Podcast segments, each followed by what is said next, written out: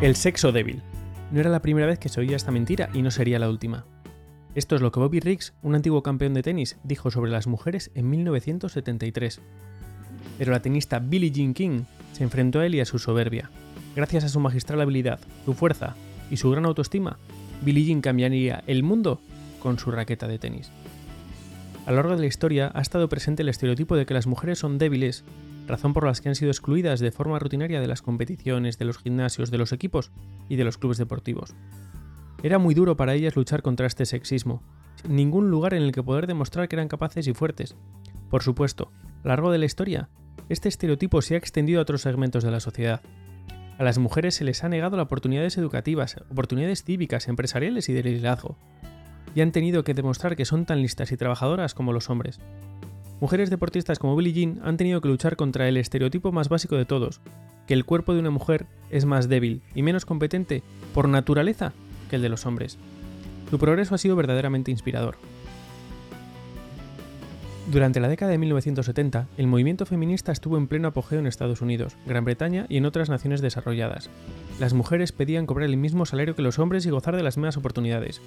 En 1972, Estados Unidos aprobó el Título 9 como parte de la enmienda a la educación, convirtiendo en ilegal la discriminación por razón de sexo en las escuelas del país que reciben ayuda económica federal.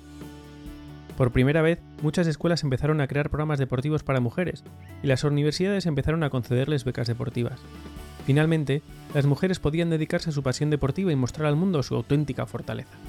La reacción fue inevitable. Muchos pensaban todavía que las mujeres se debían dedicar solo a actividades tradicionales consideradas femeninas. El tenista Bobby Riggs quiso demostrar que las mujeres no tenían cabida en el deporte, venciendo a la mejor tenista, Billie Jean King. En 1973 la retó a participar en un partido de tenis que fue bautizado como la batalla de los sexos.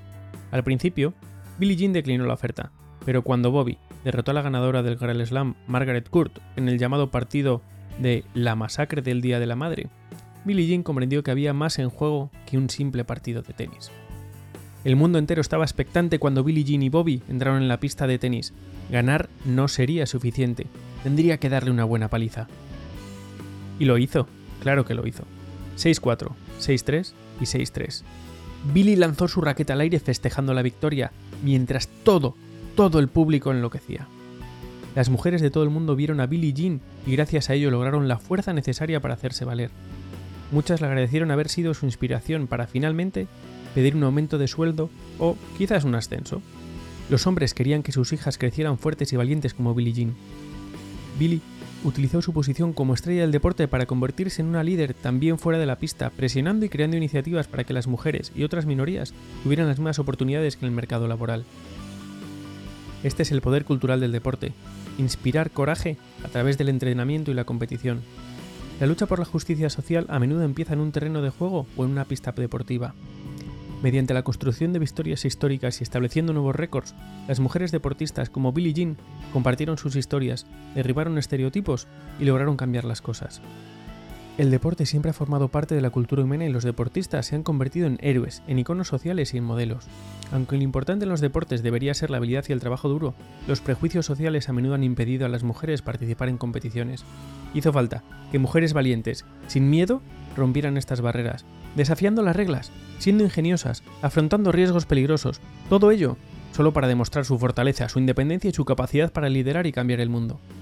Cuando los periódicos se burlaban de una mujer débil como Gertrude Erldel, diciendo que no podría cruzar el canal de la Mancha nadando, Gertrude decidió que se ahogaba o triunfaba, y triunfó, y estableció un nuevo récord mundial en 1926.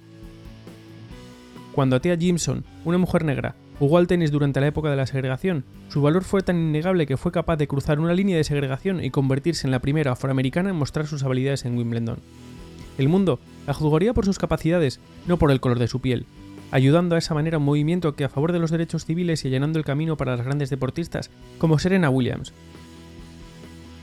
Cuando a Sue Shelley Hale le dijeron que las mujeres no podían jugar al polo, se estuvo disfrazando de hombre durante 20 años para practicar el deporte que amaba. Sue Shelley finalmente sacó provecho de su secreto para forzar la aceptación de ambos sexos en el polo, lo que le permitía convertirse en una mujer líder en el campo.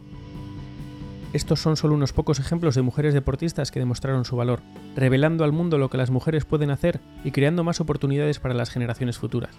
las mujeres deportistas todavía se tienen que enfrentar a algunos problemas, como la falta de financiación, la cobertura mediática, la desigualdad salarial. Pero, con cada nueva generación, las mujeres superan las expectativas y logran grandes gestas que desafían el status quo.